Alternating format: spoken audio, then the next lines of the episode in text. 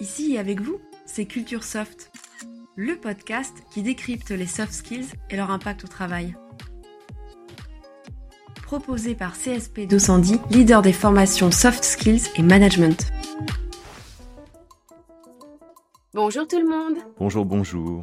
On espère que vous allez bien. Je corrobore. Attends-tu, attends-tu quoi? Je corrobore. À froid, c'est vrai, ça surprend. Oui, je, je te le confirme. Et sinon, l'hypothèse de ton changement de métier, est-ce qu'elle a été Corroboré, je t'ai vu venir. Alors pour répondre à ta question, non, je ne suis pas encore devenu conseiller clientèle. Ah, Pourtant, tu avais pas mal de soft skills nécessaires. Et si tu t'étais orienté vers la banque, ça m'aurait carrément intéressé. ben voyons. Mais qui sait? Mon évolution professionnelle se jouera peut-être dans l'épisode qui commence, où l'on va explorer une nouvelle situation de travail. Peut-être. Est-ce que tu sais lire? Alors euh, oui, a priori, oui, je, je sais lire. Pourquoi? Parce que le contexte de travail qu'on va décrypter implique la lecture et la rédaction de documents. Ah d'accord. On va retrouver cette situation de travail dans de nombreux métiers. Les cadres du secteur privé ou de la fonction publique, les professionnels de l'information et de la communication, les enseignants, Les employés, tous secteurs confondus, les techniciens, les personnels de l'armée, de la police. les médecins. Ah non, alors là je t'arrête. Personne n'a jamais réussi à lire l'ordonnance d'un médecin, donc euh, Oh, oh là là, pris en flaque de stigmatisation. peut-être, mais c'est une stigmatisation corroborée. L'emploi du terme te convient? Oui, oui. Bref, la liste des métiers est longue.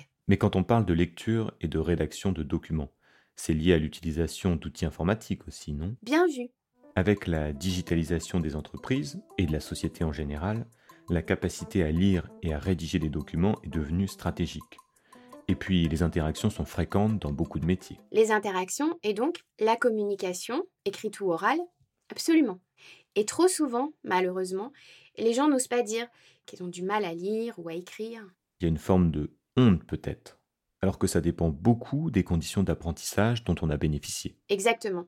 C'est vraiment un préjugé qu'il faut combattre. D'autant qu'avec euh, un accompagnement adapté, toute personne peut progresser très vite. C'est encourageant. Mais dis-moi, si la lecture et la rédaction de documents sont identifiées comme une situation de travail à part entière, ça signifie que ces compétences peuvent servir de passerelle pour effectuer une transition professionnelle. C'est ça. Et il existe des niveaux de mobilisation différents selon les métiers. Je vois. La lecture, la compréhension et la rédaction de documents sont des compétences décisives pour les secrétaires de direction, par exemple. Alors qu'un attaché commercial doit être capable de bien comprendre et de bien expliquer les supports de vente qu'il présente, mais les documents écrits qu'il va rédiger sont courts, basés sur des modèles types. Le niveau orthographique ou rédactionnel attendu n'est pas le même que celui d'un ou d'une secrétaire de direction. C'est ça. Et tu sais quoi? Plus de 3 entreprises françaises sur 4 estiment que leurs collaborateurs ont des difficultés d'expression écrite ou orale. Ah oui, quand même. Et d'où vient l'info? D'un sondage Ipsos pour le projet Voltaire en 2021, je crois. Et quel est l'impact de ces difficultés? Elles nuisent à l'efficacité professionnelle, à la productivité, et elles se ressentent jusque dans la performance financière des organisations. euh, Ce ne serait pas un petit peu exagéré là? Pas si sûr. Pour les répondants à ce sondage, une mauvaise maîtrise de la langue française écorne l'image de l'entreprise auprès de ses clients, de ses partenaires. C'est vrai que de mauvaises formulations dans une proposition commerciale peuvent entraîner de sérieux malentendus avec le client. Tout à fait. Et puis, les lacunes dans la lecture ou la rédaction de documents peuvent nuire à une promotion. Plus de 4 employeurs sur 5 le disent, toujours dans ce sondage Ipsos. Ok, il est donc très important de disposer de ces compétences-là, mais comment faire si on ne les maîtrise pas, ou en tout cas si on les maîtrise mal? On va prendre deux exemples concrets. Dans le premier cas, tu es manager et tu as identifié des lacunes orthographiques ou grammaticales chez un membre de ton équipe. Ah, je vois l'idée.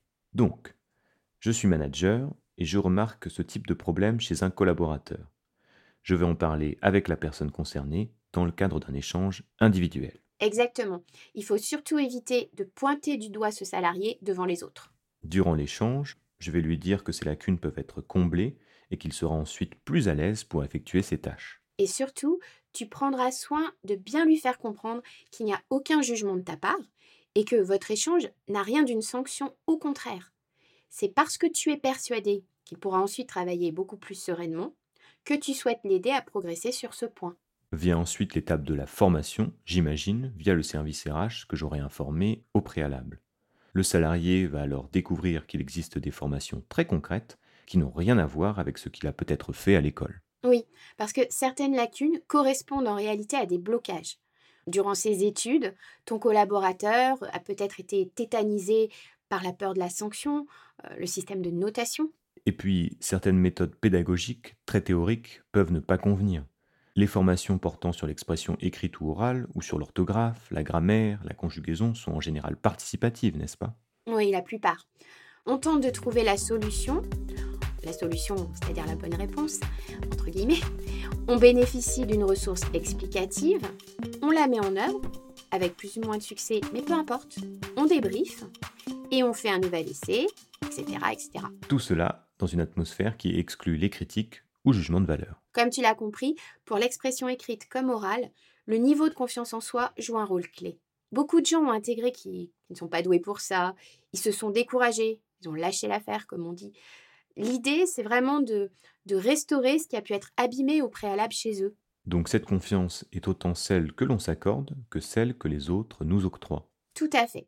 Et l'intérêt manifesté par sa hiérarchie compte beaucoup, évidemment. Tu avais évoqué un second cas de figure.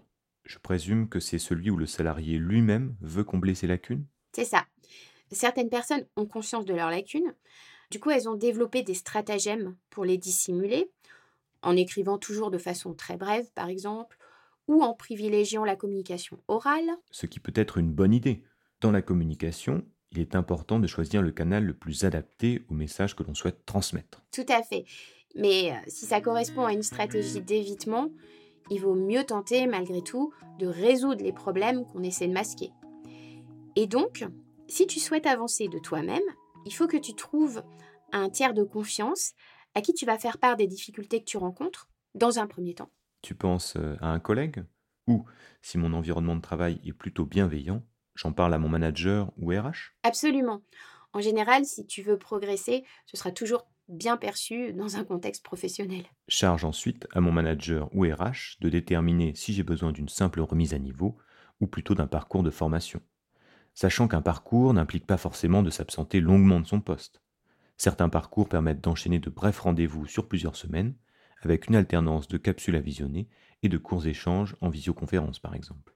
Quoi qu'il en soit, il existe un secret pour progresser en matière de lecture et de rédaction de documents. Il faut s'entraîner, car notre cerveau fonctionne comme un muscle. Bravo.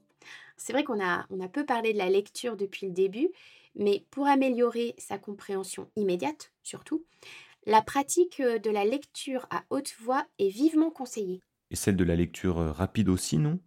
J'ai entendu parler de championnats de ce type. Mmh on peut consulter les ressources mises à disposition par Jérôme Moaro sur le sujet. Jérôme Moaro, il a coécrit plusieurs ouvrages de référence sur les soft skills et il est vice-champion du Royaume-Uni en lecture rapide, s'il vous plaît. Impressionnant. Alors quand on parle de rédaction de documents, au-delà de l'orthographe et de la grammaire, il y a aussi de bonnes pratiques à connaître, non? Si. On peut citer le fait de bien structurer ses documents écrits, de privilégier des phrases courtes, des formats assez synthétiques, d'éviter le jargon professionnel, sauf si on s'adresse à des experts évidemment. Il faut toujours garder en tête l'objectif que l'on attribue au document et s'adapter au destinataire, que ce soit pour le vocabulaire ou le niveau de détail exprimé. Dis donc, on t'a trouvé une autre voie de reconversion. Formateur en communication écrite. Mais je ne veux pas me reconvertir. Ah d'accord. J'y pense. Est-ce que la rédaction de documents inclut la rédaction de mails? On peut le supposer, parce qu'une grande partie de notre communication en dépend. Et d'ailleurs, de nombreux malentendus, des retards, du stress au final, sont liés à de mauvaises pratiques en la matière. Les règles qu'on a exposées pour la rédaction de documents s'appliquent donc aussi à la rédaction de mails, non? Si, avec d'autres points de vigilance. L'objet du mail, par exemple, il doit être le plus précis et informatif possible pour pouvoir le retrouver rapidement plus tard si besoin. Il est préférable d'aborder un seul sujet par mail aussi et de le faire court. S'il nécessite des explications détaillées, c'est que le sujet doit plutôt être évoqué au tel ou en visio. Tout à fait. Et l'ultime secret, pour tout type de document à rédiger? Ah, il faut se relire. Bravo, rien à ajouter. Ah si, on vous retrouve bientôt